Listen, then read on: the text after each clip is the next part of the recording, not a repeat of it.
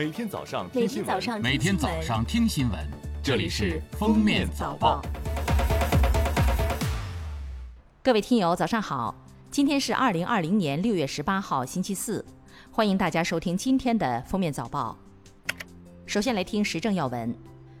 在十七号上午召开的北京市新型冠状病毒肺炎疫情防控工作新闻发布会上，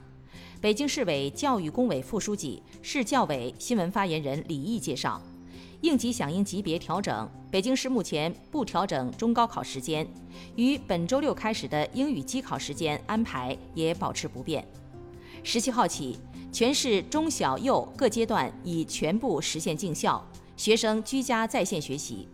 十七号早上八时，北京市启动线上教育教学，确保线上学习与线下学习的衔接。同时，全面停止高校春季学期的学生返校工作。各高校要根据学校实际研究学校的方案，做出工作部署，要求一对一、点对点通知到学生。学校可以通过线上办理、远程服务等方式，做好毕业生的毕业离校工作。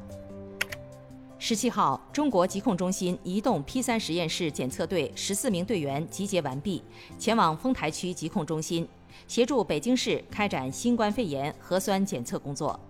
在现有配置情况下，日检测能力可达到一千份，将在北京市此次疫情核酸检测工作中发挥提升检测数量和参比实验室作用。记者十七号从中国国家铁路集团有限公司获悉，为配合北京市做好应急响应级别由三级提升到二级的疫情防控工作，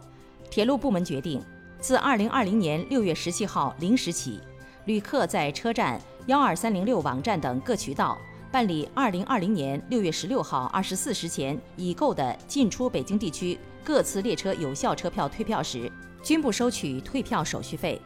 购买铁路乘意险的，一同办理。近日，四部门启动“建网二零二零”专项行动，整治五个重点区域：一、视听作品，严打短视频侵权盗版行为等；二、电商平台，严打网店盗版网盘账号密码等行为；三、社交平台，关闭一批恶意侵权社交账号；四、在线教育。切断盗版网课灰色产业链。五、严打网络游戏私服外挂，推动完善网络音乐版权授权体系，强化对大型知识分享平台的版权监管力度等。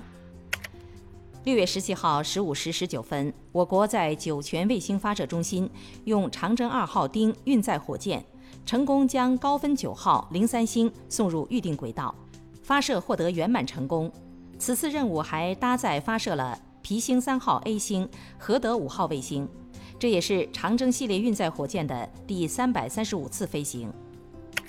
下面是今日热点事件：十六号，上海市普陀区人民法院依法不公开开庭审理被告人王振华、周艳芬猥亵儿童案。法院根据两名被告人的犯罪事实、性质、情节及社会危害程度等，经合议庭评议。于六月十七号当庭对被告人王振华、周艳芬作出判决，以猥亵儿童罪分别判处被告人王振华有期徒刑五年，被告人周艳芬有期徒刑四年。近日，北京某菜市场内个体工商户郭某某于六月十号以每斤一点三元的价格购入土豆一千一百斤。六月十一号到十四号，分别以每四斤五元、每斤两元、每斤二点五元的价格将土豆分级销售。十五号将剩下的一百五十斤土豆价格提高至每斤三元和每斤六元，分等级进行销售，进销差价率分别达到百分之一百三十点七七和百分之三百六十一点五四。市场监管局依法对郭某某哄抬价格的违法行为，拟作出十万元以上罚款的行政处罚。今年五月十七号，四川江油市马角镇陈水村发生黑熊袭击村民事件，导致三名村民死亡。六月十七号，记者获悉，江油市相关部门根据《野生动物保护法》及相关法律法规的规定，分别和三名遇难村民家属达成补偿协议。分别支付补偿金二十九万多元。目前，三名遇难者已陆续下葬。近日，有网友举报称，四川绵阳市实验中学2020年地理生物考试中存在有组织、集体舞弊的行为。绵阳市阜城区立即组成联合调查组，对此事进行调查核实。六月十七号中午，调查组对外公布了调查结果。经查，举报集体舞弊行为情况不属实。系绵阳游仙区某中学考生王某某道听途说，凭主观臆断拼凑杜撰而成，无事实依据。最后来听国际要闻，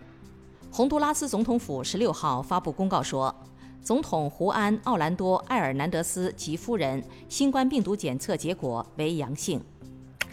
当地时间四月十六号，美国总统特朗普签署一项警方执行行政命令。旨在追踪执法者的不当行为，鼓励全国警察部门采用最高的专业标准为社区服务。特朗普称，这些标准将成为世界上最强最高的标准，强烈反对削减警察局的资金以及解散警察局。北京时间十七号，美国网球公开赛官方宣布，比赛将于八月三十一号到九月十三号如期举办，赛事会在空场的情况下进行。官方表示，在当前这个环境举办首批国际性体育赛事之一是充满挑战的。我们将尽可能以最安全的方式举办赛事，降低所有潜在风险。当地时间十六号，世卫组织表示，英国初步临床试验结果显示，地塞米松可挽救新冠肺炎重症患者生命。对于使用呼吸机的患者，可将其死亡率降低约三分之一。对于仅吸氧的患者，可将其死亡率降低约五分之一。研究指出，地塞米松的改善效果仅在重症患者中可见，未在轻症患者中观察到。感谢收听今天的封面早报，明天再见。本节目由喜马拉雅和封面新闻联合播出。